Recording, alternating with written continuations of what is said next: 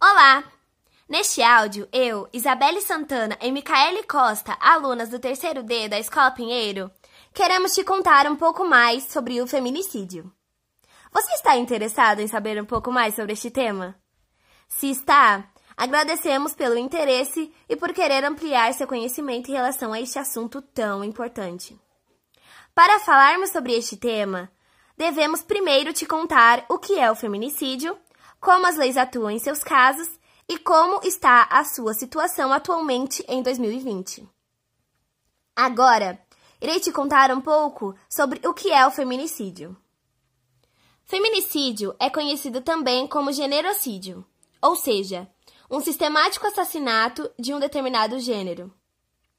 De acordo com Diana Russell, em 1986, o conceito descreve o assassinato de mulheres por homens motivados pelo ódio, desprezo, prazer ou sentimentos de propriedade. O feminicídio se baseia na situação de desigualdade de poder entre homens e mulheres imposta pela nossa sociedade, que se relaciona com um senso de direito de dominação masculina sobre a feminina, tanto no âmbito social ou na vida íntima do casal. De acordo com o Ministério da Mulher, por dia, três mulheres são mortas vítimas do feminicídio no Brasil. E a cada dois segundos, uma mulher sofre agressão doméstica no país. Em quase 80% dos casos, os agressores são o atual ou ex-companheiro da vítima.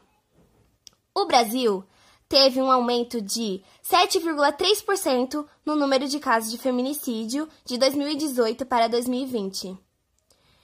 De acordo com o mapa da violência, a faixa etária de mulheres mortas ou agredidas é entre 20 a 29 anos e de 30 a 40 anos. E isso é um grande aumento para os índices de feminicídio, infelizmente. Com isso, entramos em como o direito penal atua nesses casos. O direito penal deve intervir de forma secundária e fragmentada em casos de homicídio. De acordo com especialistas, o direito penal deve ser utilizado em última opção, porque ele não atinge a raiz do problema. Ele atua apenas nos sintomas e não nas causas. Bom, no começo deste ano, fomos pegos por uma pandemia mundial que tomou conta do mundo inteiro, e com isso foi determinada a quarentena.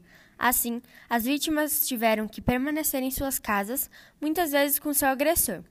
Com isso, os casos de violência contra a mulher, seja física ou psicológica, e de feminicídio obtiveram cerca de 9% de aumento, que, em consequência, as inúmeras denúncias a 180 também aumentaram.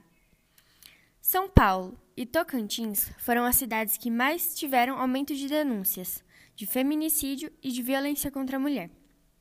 Neste ano, por conta da pandemia, foi sancionada uma lei em que dispõe sobre medidas de enfrentamento à violência doméstica contra a mulher e de enfrentamento à violência contra crianças, adolescentes, idosos e portadores de deficiência. Foi determinado que, enquanto perdurar o estado de emergência de saúde por conta do coronavírus, todas as medidas protetivas e de atendimento à vítima devem permanecer em funcionamento, sem a sua suspensão. E com isso, nós desejamos que, se você sofre de violência contra a mulher, não se cale, denuncie e ligue ao 180. Procure ajuda.